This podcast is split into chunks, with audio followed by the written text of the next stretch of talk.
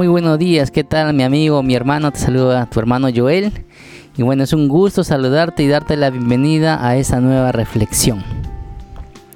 Hoy estaremos meditando sobre la oración que trasciende y lo maravilloso de experimentarlo. Bien, ciertamente todos sabemos que orar es hablar con Dios y que en esto todos, todos tenemos libre entrada ante el Padre por su Hijo Jesucristo, ¿verdad? Eh, bueno, debo confesar ante todo que al eh, meditar en este tema soy confrontado en mis tiempos de oración y hasta en mi fe. Veo cómo la oración puede trascender de una manera inimaginable y aún tener implicancias eternas. Jesús nos da una gran lección al orar fervientemente por personas que aún no existían y ver las cosas como que si ya fueran hechas. Realmente nos enseñó lo tan poderosa que puede ser la oración. En San Juan 17:20 nos dice, mas no ruego solamente por estos, sino también por los que han de creer en mí por la palabra de ellos. Realmente hay una fuerte convicción en estas palabras dichas por Jesús, siendo el mismo Hijo de Dios que interceda por nosotros en esta era. Los que estamos ahora mismo en esta era, el Señor ya intercedía por nosotros. Qué bello, ¿verdad? Además en Jeremías 33.3 es uno de los pasajes más conocidos, tal vez por todo cristiano, ¿no? En momentos que eh, ha tenido en la vida, siempre apareció este pasaje que dice, eh, clama a mí y yo te responderé, ¿no? Lo conocemos creo. Eh, bueno, en donde Dios invita a Jeremías a experimentar lo grandioso de su plan y la respuesta en su tiempo. Clama a mí y yo te responderé y te enseñaré cosas grandes y ocultas que tú no conoces.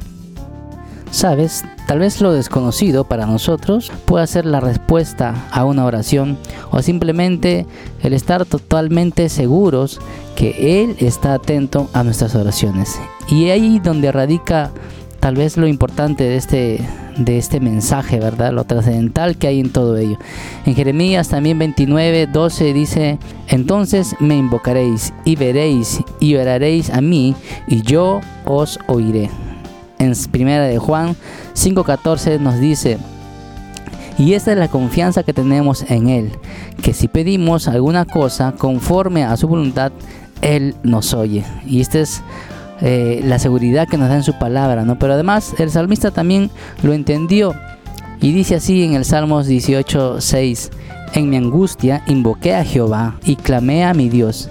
Él oyó mi voz desde su templo y mi clamor llegó delante de él a sus oídos.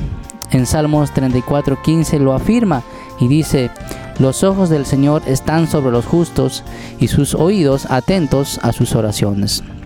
¿No es grandioso saber que una oración puede trascender tanto en distancia, campo, tiempo y aún entre lo efímero y lo eterno?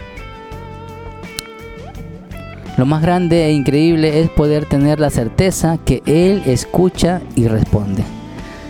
Esto sin duda nos lleva a evaluar rápidamente nuestra fe al momento de orar. Y si realmente creemos que alguien atiende, o solo se queda en un buzón espiritual. El Señor realmente nos da la seguridad al momento de pedir e insta a hacerlo con fe. Veamos en Mateo 7:7 lo que nos dice, pedid y se os dará, buscad y hallaréis, llamad y se os abrirá. También en Santiago 1:6 nos dice, pero pida con fe, no dudando nada, porque el que duda es semejante a la onda del mar que es arrastrada por el viento y echada de una parte a otra. Así que podemos tener la certeza que al orar por un amigo o pariente, sea que esté lejos o cerca, por una ciudad o país, no importando el tiempo o situación, el Señor nos escucha y a su tiempo responderá.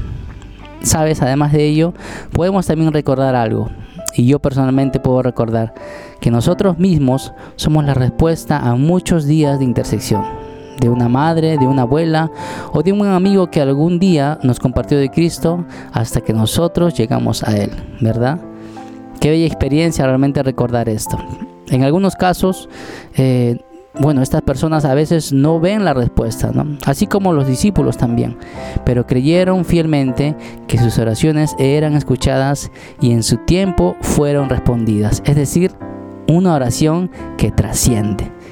Mi amigo, mi hermano, hoy te invito a creer en una oración que trasciende y que sobre todo es respondida en su tiempo. ¿Qué tal si de esta manera podemos orar y dar gracias por su palabra? Gracias, bendito Dios, por tu hermosa palabra, Señor, por esta convicción que nos da, Señor Padre. Tal vez Señor, debemos confesar que al orar no esperamos mucho de ti, Señor, en la respuesta o que sencillamente lo hacemos por costumbre, Padre. Pero tu palabra nos invita, nos insta a orar, Señor, de tal manera que podamos creer en una oración que trasciende, Señor, hacia tu misma presencia, Señor.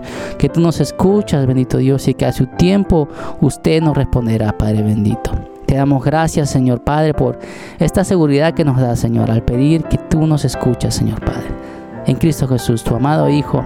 Amén. Dios lo bendiga, mis hermanos. Hasta una próxima oportunidad.